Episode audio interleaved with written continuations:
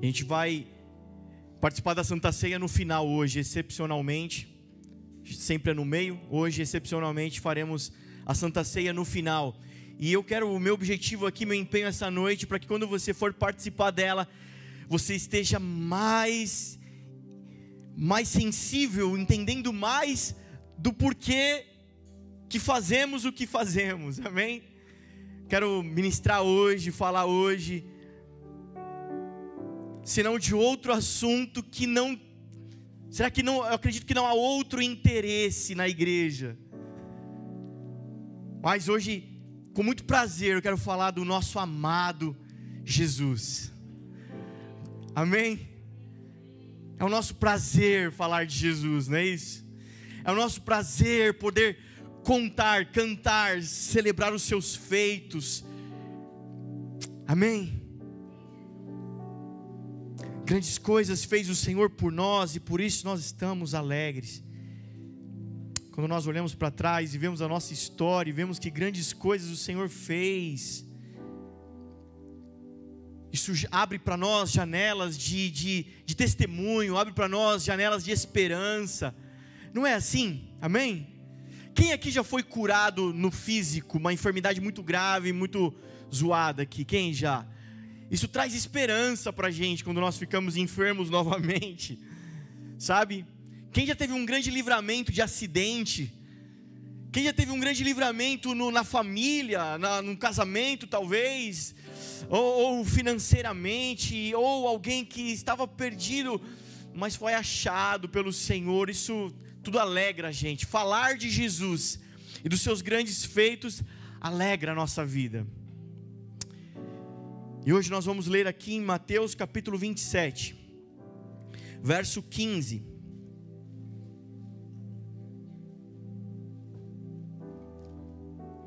vai, vai nos dizer assim: por ocasião da festa, era costume do governador soltar um prisioneiro escolhido pela multidão. Eles tinham naquela ocasião um prisioneiro muito conhecido chamado Barrabás.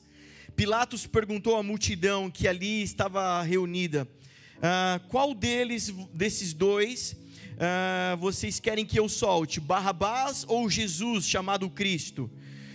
Porque sabia que haviam entregado por inveja. Estando Pilatos sentado no tribunal, sua mulher lhe enviou uma, esta mensagem: Não se envolva com este inocente, porque hoje, em sonho, sofri muito por causa dele. Mas os chefes dos sacerdotes e os líderes religiosos convenceram a multidão a que pedisse Barrabás e mandasse executar Jesus. Então perguntou o governador: Qual dos dois querem que eu solte? Responderam eles: Barrabás. Perguntou Pilatos: Que farei então com Jesus, chamado Cristo? Todos responderam: Crucifica-o! Crucifica-o! Crucifica-o! Mas por que? Que crime cometeu? perguntou Pilatos. Mas eles gritavam ainda mais: Crucifica-o! Crucifica-o! Quando Pilatos percebeu que não estava obtendo nenhum resultado, mas ao contrário, estava se iniciando um tumulto, mandou trazer água, lavou as mãos diante da multidão e disse: Estou inocente do sangue deste homem, a responsabilidade é de vocês. Todo o povo respondeu: Que o sangue dele caia sobre nós e sobre nossos filhos. Então Pilatos soltou-lhes Barrabás, mandou açoitar Jesus e o entregou para ser crucificado. Não tem ocasião melhor do que Santa Ceia para falar de crucificação. Esse é o nosso amado. Esse Jesus dessa cena. Deixa eu te dar contexto desse livro. O contexto é Mateus, o livro de Mateus. E em Mateus nos apresenta o aspecto de Jesus, o Rei dos Reis. O Rei dos Reis. E Jesus, o nosso Jesus amado Mestre foi preso e crucificado debaixo de uma acusação: o Rei dos Judeus. Quem pode se alegrar com essa palavra? Você sabe, você conhece a história da crucificação. Você conhece, quem conhece Jesus aqui, levanta a mão. Você conhece, você sabe de quem eu estou falando? O nosso amado Jesus. Nele não foi achado culpa, nele não foi achado crime, nele não foi achado coisa alguma. A única acusação é o Rei dos Judeus. Crucifica-o. O contexto desse texto, você já deve ter se achado na história. Capítulo 27 é um dos últimos capítulos do livro de Mateus.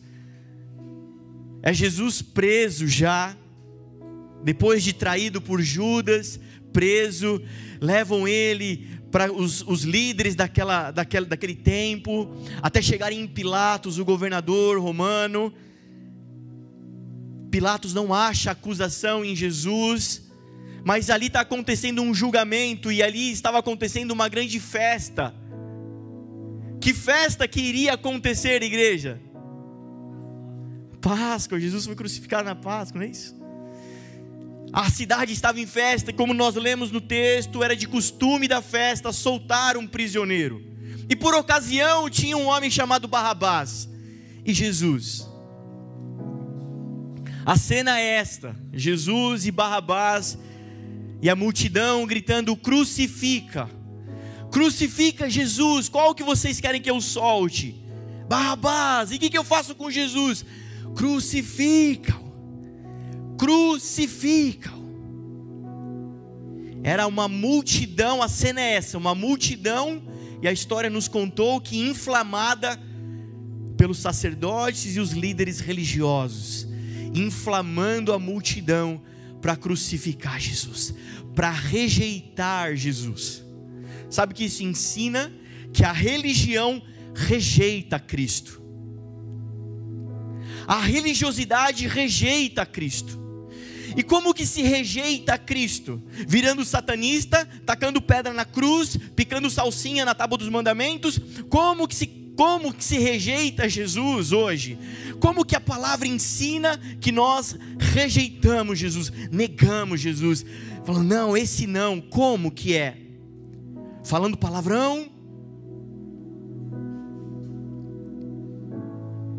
Aquele povo judeu, os judeus, os líderes religiosos, a religiosidade daquela época rejeitou Jesus porque para o judeu eles estavam aguardando um grande rei, governador político, que viesse destituir Roma e estabelecer o reinado de Israel novamente, dos judeus novamente. Então nós rejeitamos a Cristo quando nós criamos uma expectativa de um rei, governador para essa terra e só para as coisas terrenas.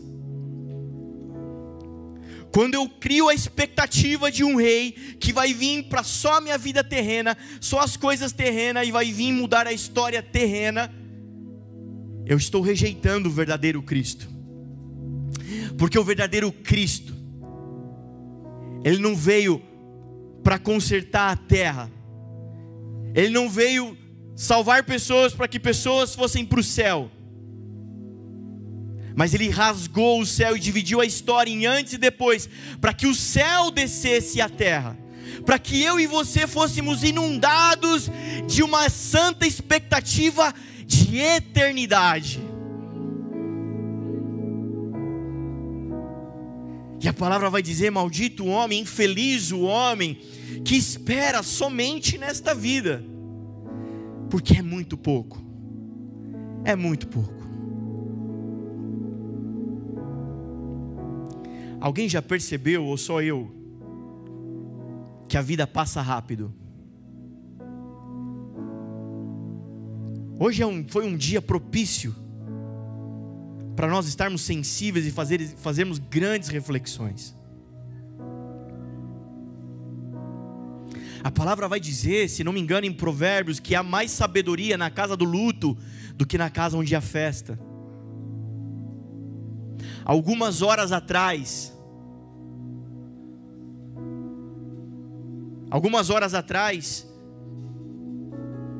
nós estávamos do outro lado da rua, sepultando um jovem cheio de vida, cheio de sonhos pela frente. Nós estávamos ali juntos inaugurando uma temporada de luto na vida de uma família. A vida passa rápido.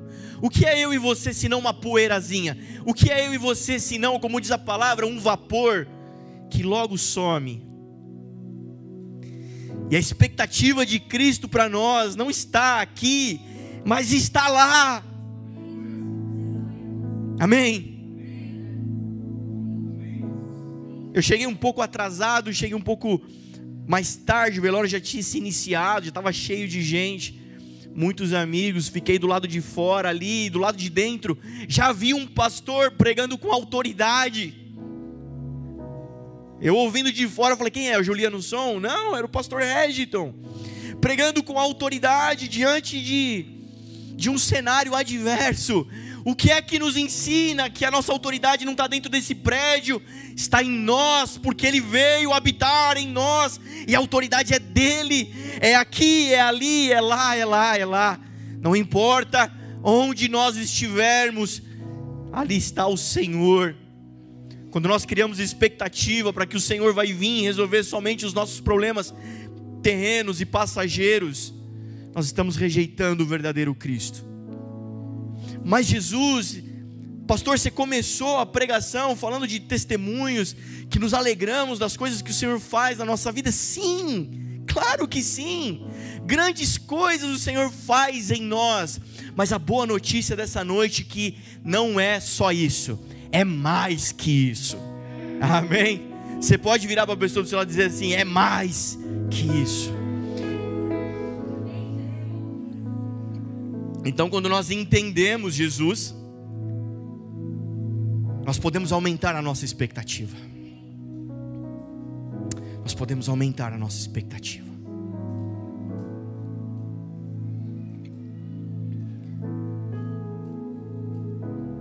Mas por que da cruz? Por que Jesus teve que morrer na cruz? Sim, eu, eu conheço a história um pouco, eu sei que Jesus morreu para salvar o mundo, eu sei que Jesus, sei um pouquinho mais, eu sei que Jesus morreu não só para salvar o mundo, mas ele salvou o mundo perdoando pecados. Eu sei que, ah, pastor, eu sei muito pouco sobre Jesus, sobre a história, não, não importa. Hoje nós saímos afiados daqui. Por que, que Jesus morreu na cruz? Por que, que Jesus não pôde morrer enforcado? Por que, que Jesus não morreu apedrejado? Assim como o apóstolo Paulo, porque ele não foi decapitado. Por que a cruz? Por que teve que ser assim a história? Para você entender por que Jesus teve que morrer na cruz, vem comigo, vamos montar um raciocínio aqui, amém? Vocês estão comigo? Amém.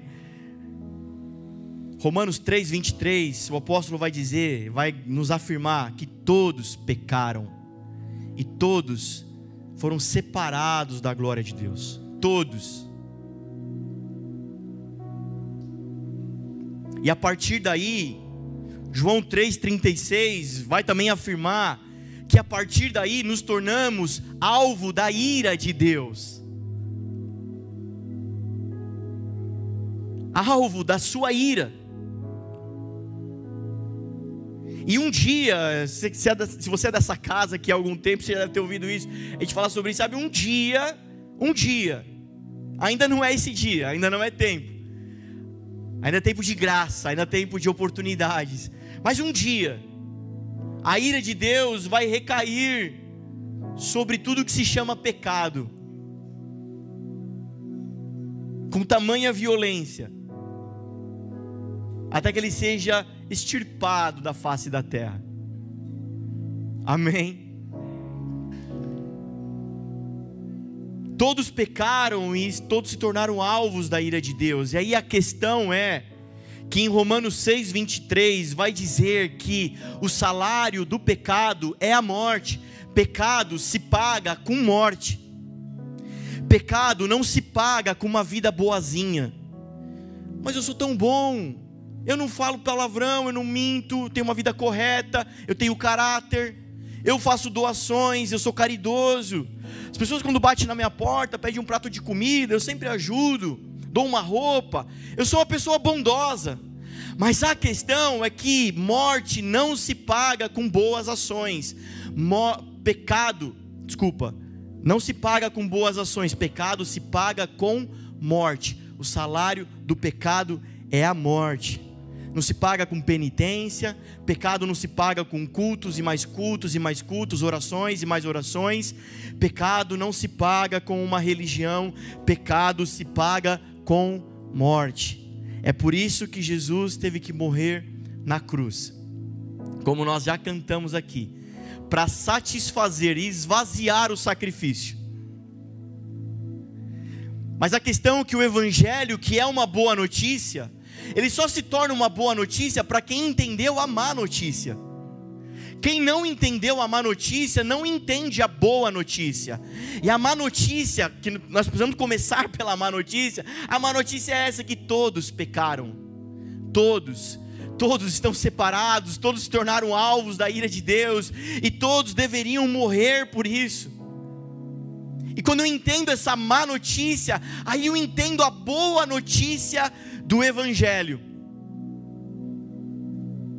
De que ele pagou uma conta que era minha.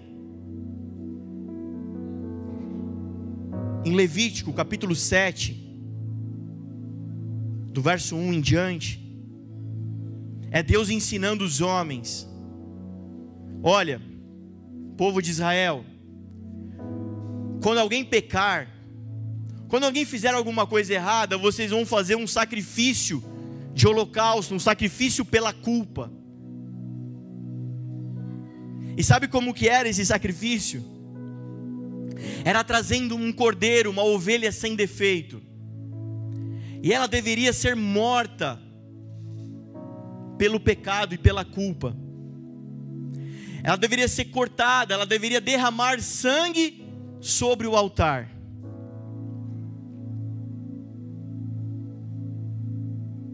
E depois de derramar sangue sobre o altar, deveria se cortar pedaços desse cordeiro, e o sacerdote deveria comê-lo, comer.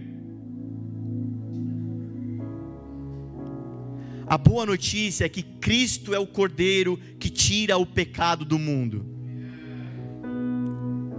E ele nos fez sacerdotes para Deus. E por isso que ele derramou o seu sangue e lá na Santa Ceia pegou o pão, partiu dizendo: "Tá vendo isso? Essa é a minha carne, vocês vão comer dela, porque o sacrifício precisa ser satisfeito."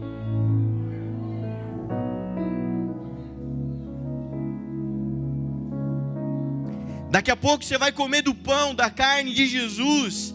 E foi isso que ele fez na cruz. A boa notícia é essa. Mas só entende a boa notícia aquele que entendeu a má notícia. Deixa eu tentar te ajudar.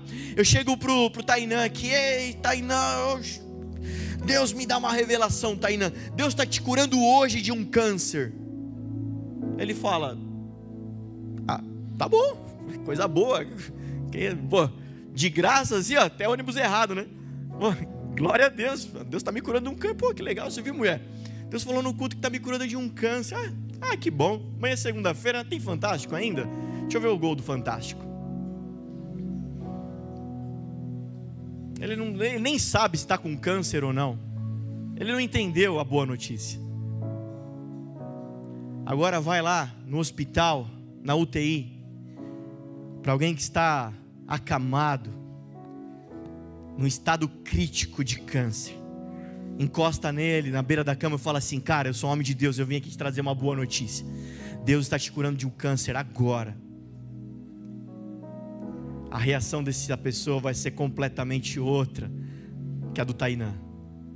Porque aquele sabe a real condição dele, a real má notícia que ele está, que ele está vivendo Sabe quando nós olhamos para nós e nós entendemos a nossa podridão e os nossos erros, entendemos a má notícia. Quando nos deparamos com Jesus, o amado,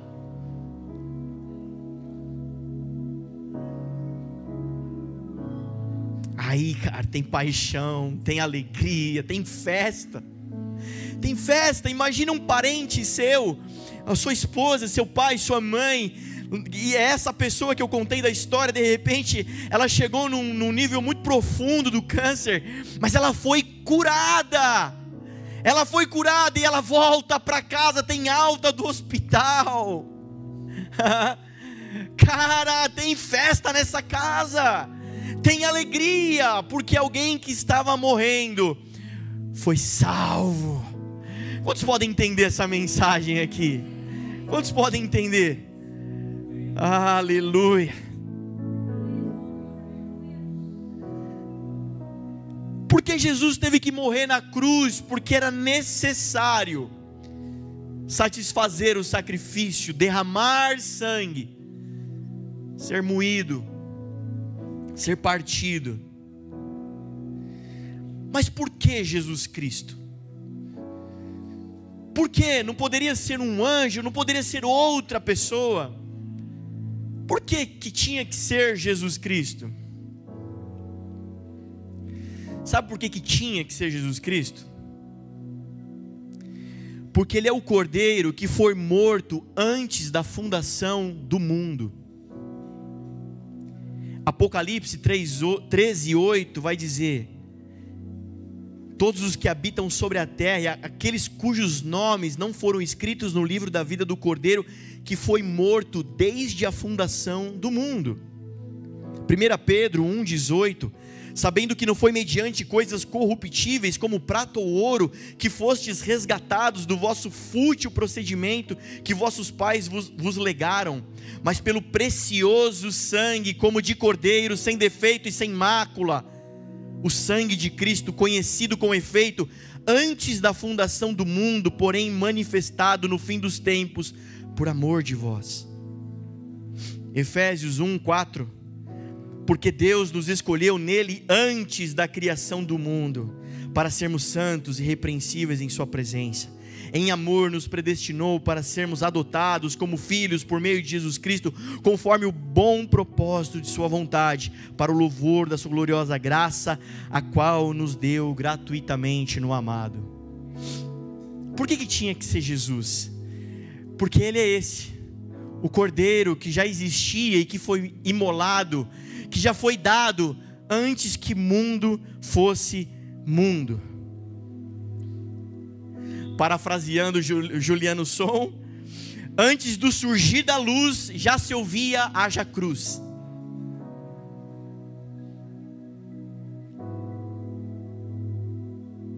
Repete comigo com voz de profeta antes do surgir da luz, já se ouvia haja cruz.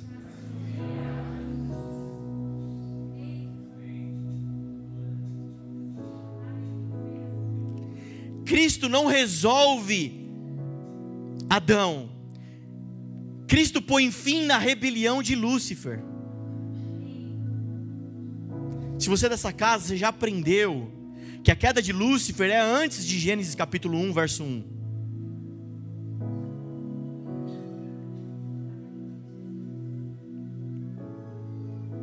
O haja luz é antes de Adão. Já leu a Bíblia? O haja luz de Deus é antes das trevas de Adão.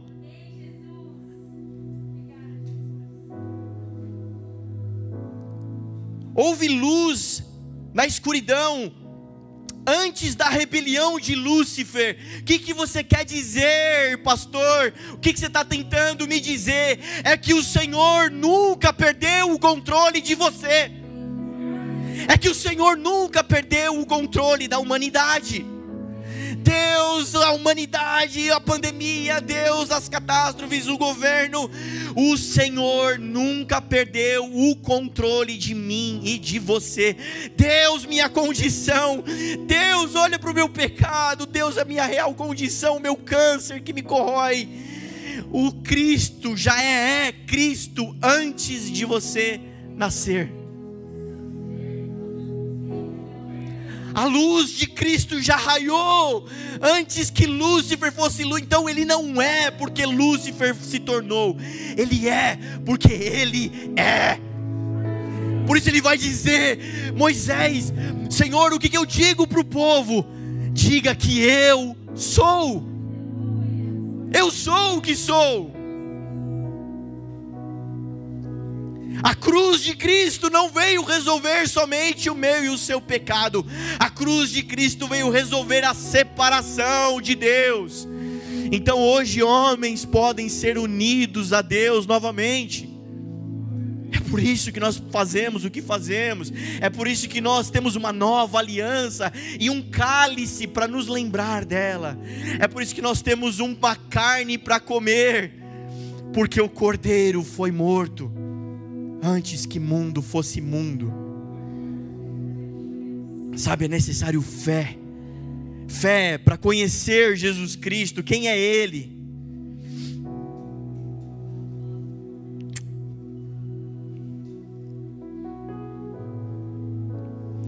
Por que Jesus teve, por que o Filho de Deus teve que morrer? Quando você conhece Jesus, você entende, fica claro porque Ele, e somente Ele. Quando eu conheço Jesus, eu posso me mover por quem Ele é. Haverão situações, haverão dias que você vai olhar, falar: Eu não consigo mover um dedo, porque eu sou pequeno, porque eu sou limitado, porque eu não tenho, mas por quem Ele é, eu posso me mover. Isaías 61 vai dizer: O Espírito do Senhor está sobre mim, me ungiu para pregar boas novas aos cativos, aos encarcerados, prisioneiros. Queridos, esse versículo que se estende a nós por causa do Filho, Hoje nós podemos nos mover em direção aos encarcerados e tirá-los de lá. Pessoas hoje presas em cadeias emocionais, existenciais, presas ao passado, presos aos erros do passado. Hoje elas podem ser livres, porque há uma palavra, um habeas corpus assinado por um sumo advogado que nos garante isso.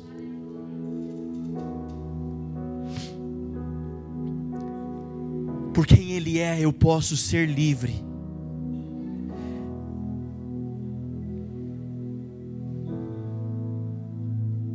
Necessário fé para isso. Quantos aqui se lembram o primeiro milagre de Jesus? Qual foi? Alguém bem alto, fala aí. Obrigado. Água e vinho no casamento. Primeiro milagre de Jesus.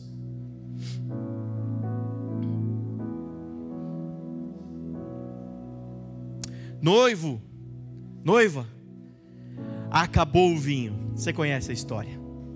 Acabou o vinho. Mãe de Jesus, filho, acabou o vinho. Que tenho eu contigo, mulher. Não é chegada a minha hora.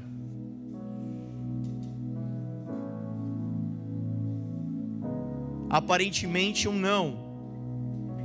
O que, que Maria faz? Vai na fila da mesa de doce, né? Do casamento. Vai pegar o bem casado antes que acabe. Todo casamento tem a, a, a doida do, do, bem casado, né? Pega uns cinco aí.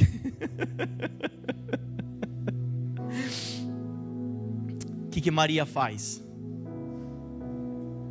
Vai diante dos serviçais, dos garçons, tudo que ele fizer, falar, vocês façam. Queridos, dali para trás, Jesus já tinha realizado algum milagre? Jesus nunca tinha feito um milagre. Mas Maria não sabia o que Jesus faz, Maria sabia quem Jesus é. Eu conheço esse daí. Você não se move pelo que Jesus faz, a nossa fé é por quem Jesus é.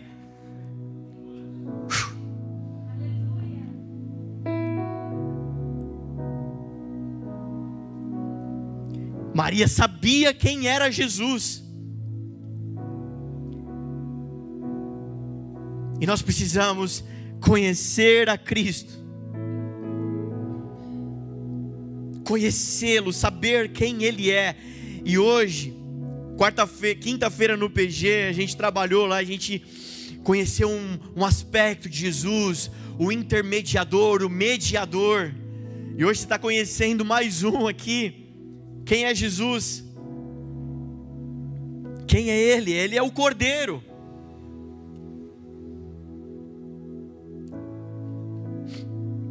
E para se mover por quem Jesus é, é necessário fé. Diga comigo, fé. Não, não, não, não. Fé. Vamos lá. Boa, fé. Fé. É necessário. O que é fé? Fé é crer sem ver. Fé é, é chamar a existência aquilo que não existe. Deus, o Senhor me deu uma. Parece que o Senhor não está me respondendo. Você não se move pelas respostas, você se move por quem Jesus é. Há uma passagem no Novo Testamento Jesus vai dizer: Esse povo só quer ver sinais miraculosos.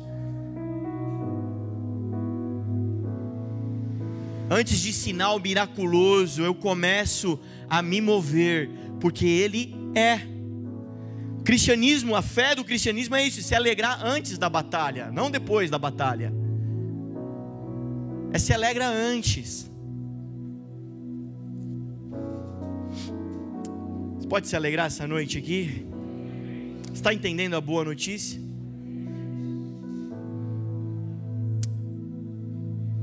Como eu falei aqui, desde o começo aqui, na hora do louvor, eu, eu sinto uma palavra sobre nós essa noite aqui há uma janela de oportunidade essa, essa noite aqui. Há uma janela de nova chance. É como se alguém dissesse assim: Deus, me dá mais uma chance. E o Senhor está dizendo: Sim, eu te dou mais uma chance. Há um sim do Senhor, eu sinto um favor do Senhor essa noite sobre nós aqui. Mas é necessário fé, vai requerer de você fé. Senhor, eu não estou vendo nada, querido. Se Davi tivesse matado um pigmeu, a gente não estava falando dele até hoje é porque era gigante. Se Pedro tivesse passado em cima de uma poça de água, a gente não estava falando, mas porque ele andou sobre o mar, é por ser grande, é por ser difícil. Não tem aquele jargão crentez? Não diga a Deus o tamanho do seu problema, mas diga ao seu problema o tamanho do seu Deus. Amém? Será que hoje você pode se mover em fé? Porque Ele é, você não é. Ele é. Você não tem cura, ele tem, Ele é a cura. Você não tem, você não consegue se mover por falta de paz, por falta de alegria. Deixa eu te falar, Ele é a paz que excede todo entendimento. Aleluia.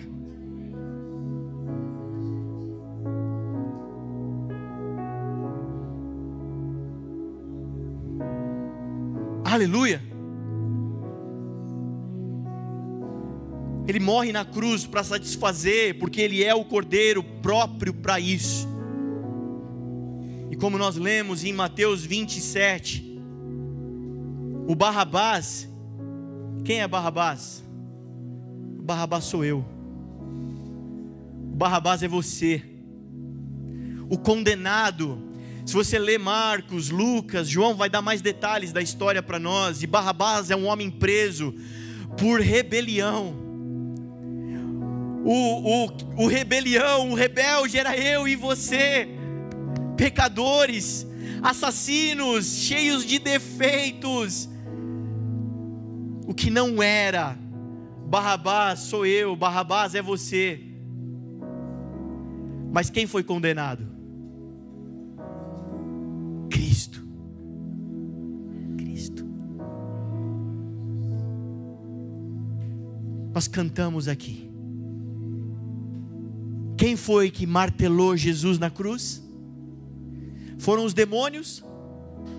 Foi Judas? Foi Pilatos? Foram os religiosos? Quem martelou e pendurou Jesus na cruz?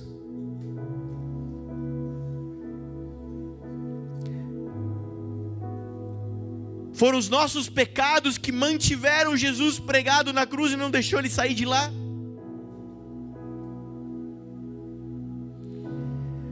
Foi Deus e seu imensurável amor. Era plano dele moê-lo, esmagá-lo, no meu e no seu lugar como Barrabás, nós ouvimos uma condenação de liberdade, uma sentença de liberdade. Romanos 8 vai dizer que nós nos tornamos filhos de Deus, e é o Espírito Santo que testifica isso em nós. E vai dizer que por causa disso, Ele não nos deu um espírito de escravidão, para mais uma vez termos, medo, ficarmos prisioneiros, mas Ele nos deu um espírito de filhos, aleluia. É Ele que morre no meu lugar, e qual é a acusação? É um rei. Quem era Jesus? O Filho de Deus, o herdeiro, o amado de Deus você lembra da passagem? Jesus no batismo, aí meu filho, que tenho muito prazer, é meu filho amado. Se na quinta-feira nós aprendemos o princípio do intermediador, do mediador, hoje nós aprendemos aqui o princípio da substituição. Diga comigo, substituição. É isso que a cruz nos ensina. E a Santa Ceia, Jesus vai dizer: façam isso sempre em memória de mim. E quem é Jesus? O substituto. Quem é Jesus? O substituto. Ele trocou de lugar comigo e com você. Se faz maldito, porque maldito todo aquele que for pendurado no madeiro, para que eu me tornasse amado. Quando nós entendermos isso,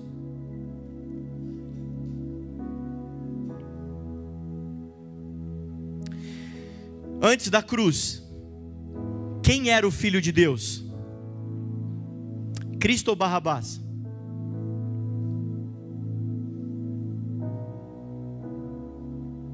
Eu vou pegar o violão, vou começar tudo de novo. Antes da cruz, quem era o Filho de Deus? Cristo era o Filho de Deus. Antes da cruz, quem era o maldito? Depois da cruz,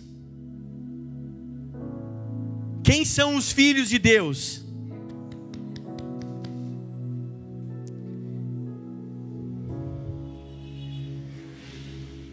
Quantos filhos de Deus nós temos aqui?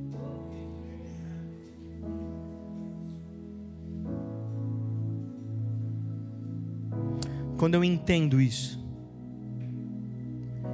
como que eu posso andar em escravidão, sabendo que o meu pai é o rei?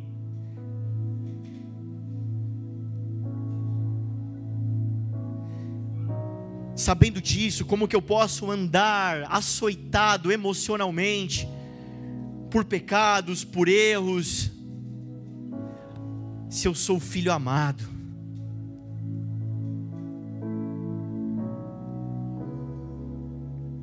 Pastor, como é que você pode garantir afirmar que eu, que nós, que você é um filho amado?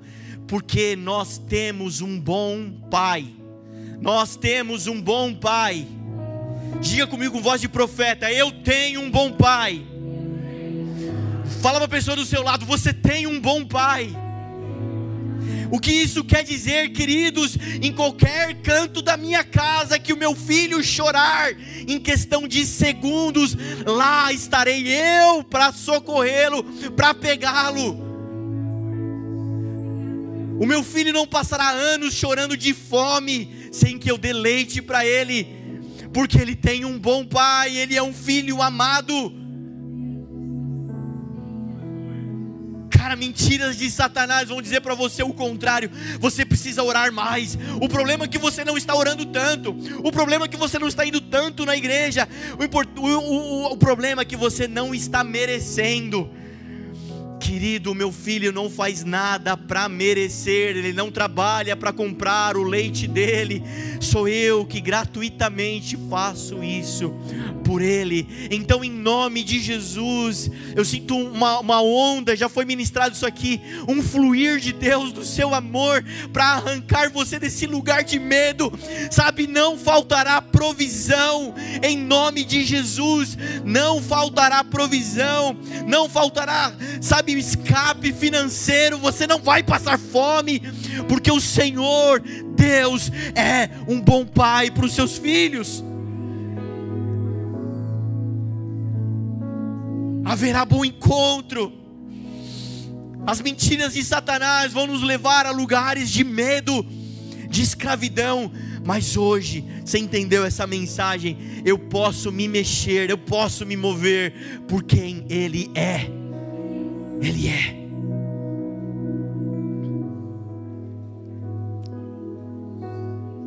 Diga comigo com voz de profeta: Diabo, hoje não. Diabo, hoje não. Cara, não sei quanto tempo você tem sido açoitado por, por medos, por acusações, por sentenças do passado, mas hoje você veio ouvir uma mensagem que te projeta para um futuro glorioso no Senhor, porque não fala só dessa terra, aponta para a eternidade. Querido, se for para morrer, eu vou morrer atirando. Hã? Com essa expressão? Se for para sucumbir no campo de batalha, vou morrer atirando, cara, mas não com medo embaixo da cama, como uma galinhazinha. O Senhor nos fez como águias para voar voos altos em nome de Jesus. Você pode ficar de pé no seu lugar. Nós vamos participar da Santa Ceia. Diga comigo com voz de profeta: Hoje eu tenho vida. Hoje eu tenho vida. Diabo, hoje não. Talvez você açoitou muitas pessoas até chegarem aqui, mas hoje elas estão ouvindo uma palavra de vida. Fecha seus olhos enquanto a gente se prepara. Começa a liberar palavras de vida aqui nesse lugar. Sabe? Começa a liberar palavras para os seus irmãos, para sua família. Sabe quantas frases, quantas maldições, cara? Olha a sua família. Todos foram alcoólatras, você também vai ser alcoólatra. Todos se divorciaram, você também vai se divorciar. Todos são infelizes, depressivos, você também vai ter depressão. Vamos lá, começa a quebrar essas sentenças. Diabo, hoje não. Hoje não. Sabe, talvez você tenha sido assolado na sua mente durante muito tempo. Diga com coragem: porque você é um filho amado de um bom pai. Hoje não, diabo. Amanhã, quando você acordar, você vai dizer: Hoje não, diabo. Hoje não, diabo.